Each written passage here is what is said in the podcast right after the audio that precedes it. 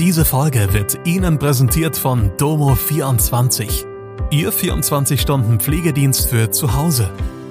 Heute noch die Unterstützung finden, die Ihre Liebsten im Pflegealltag benötigen.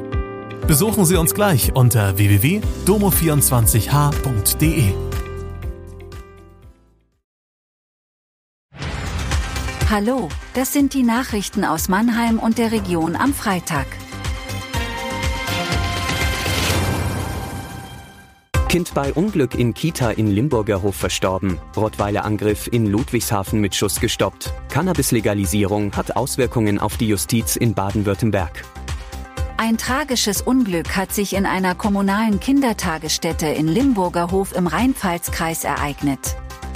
Wie die Polizei bestätigt, ist am Donnerstagnachmittag ein vierjähriges Kind leblos im Außenbereich gefunden worden. Die sofort eingeleiteten Wiederbelebungsmaßnahmen seien leider erfolglos geblieben. Kripo und Staatsanwaltschaft Frankenthal ermitteln, wie das Kind ums Leben kam.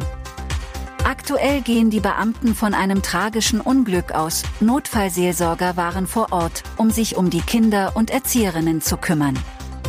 In Limburger Hof und der Region herrscht tiefe Betroffenheit und Anteilnahme.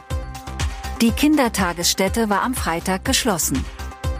Sie bleibt es mindestens noch am Montag.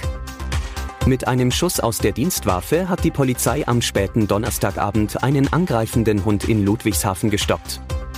Der Rottweiler hatte sich bei einem Spaziergang von seiner Halterin losgerissen und einen vorbeilaufenden 17-Jährigen gebissen.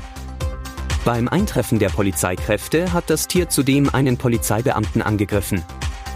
Der Hund hat den Schuss überlebt und ist an den kommunalen Vollzugsdienst übergeben worden. Ein Atemalkoholtest bei der Hundehalterin ergab einen Wert von 1,8 Promille.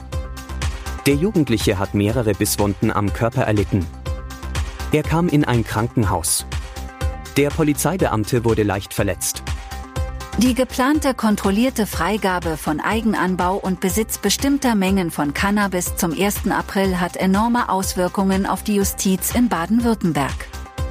Weil das Gesetz rückwirkend gilt, müssen alle laufenden Verfahren und noch nicht vollständig vollstreckten Strafen, die sich auf diese Grenze beziehen, neu aufgerollt werden, wie Justizministerin Marion Gentges mitteilt. Diese Verfahren müssen nun händisch darauf geprüft werden, ob die Vollstreckung von dem rückwirkenden Straferlass betroffen sein könnte oder nicht, so Gentges.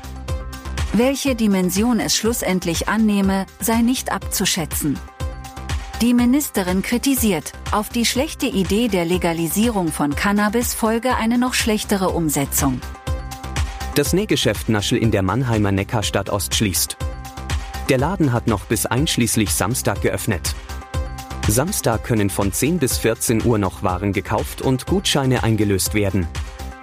Sieben Jahre lang war Naschel in der Langen Rötterstraße ein Laden für Stoffe, Zubehör und Nähmaschinen, gleichzeitig eine Werkstatt und ein Ort für Nähkurse und Nähpartys.